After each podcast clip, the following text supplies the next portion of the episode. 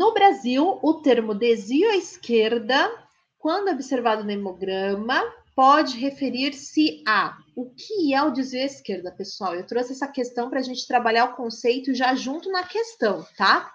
Desvio à esquerda seria o aumento de neutrófilos jovens, imaturos, mielócitos, metamielócitos, promielócitos no sangue periférico, aumento de monócitos no sangue periférico, diminuição de hemácias e, por consequência, da hemoglobina na corrente sanguínea, diminuição da relação plaqueta-hemácia na corrente sanguínea, diminuição de eosinófilos circulantes no sangue.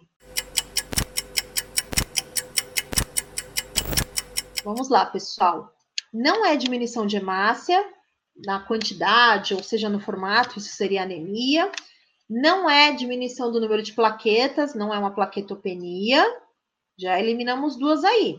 Desvio à esquerda. Se perguntarem para vocês o que, é o desvio à esquerda, desvio à esquerda, pessoal, nada mais é do que o aumento de neutrófilos não segmentados ou imaturos no sangue periférico. Ou seja, quando a nossa medula ela produz as células sanguíneas, ela vai jogar lá para o sangue a nossa célula. Tudo bem? Só que essa célula sai como se fosse um bebezinho de célula. Ela sai toda imatura e ela precisa amadurecer. Só que às vezes você está ali num quadro de infecção. E lembra que eu falei para vocês que o neutrófilo é a primeira linha de defesa, são os peões? Então, eles pegam como se fossem os recrutas, a medula sanguínea falam: Meu Deus do céu, o nosso organismo está sob ataque de uma infecção. Eu vou mandar os meus peões mais experientes, meus neutrófilos, mas eu vou mandar os recrutas também, aquele povo que acabou de chegar aqui, de ingressar no serviço, que nunca foi para uma batalha, nem amadureceu ainda, um bando de jovem, mas eu vou jogar eles na linha do front também, porque eu estou com uma infecção e eu preciso de toda a minha força para combater.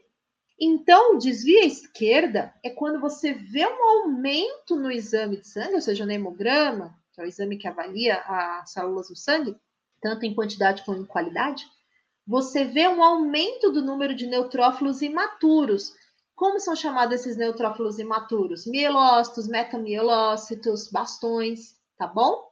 E aí, se você vê esse aumento, tá, normalmente está ligado ao quê? A infecções bacterianas, tá? Então, você precisa investigar se há alguma infecção prevalente, principalmente bacteriana, tá? Caso não tenha nenhum tipo de infecção, aí você tem que investigar outras questões relacionadas com a, com a medula óssea, mas normalmente é devido a uma infecção e normalmente uma infecção bacteriana, tá bom? Que vai ativar ali mais o consumo de neutrófilos, ok? Esse é o desvio à esquerda, então é quando joga os, os neutrófilos bem jovenzinhos, imaturos, na corrente sanguínea.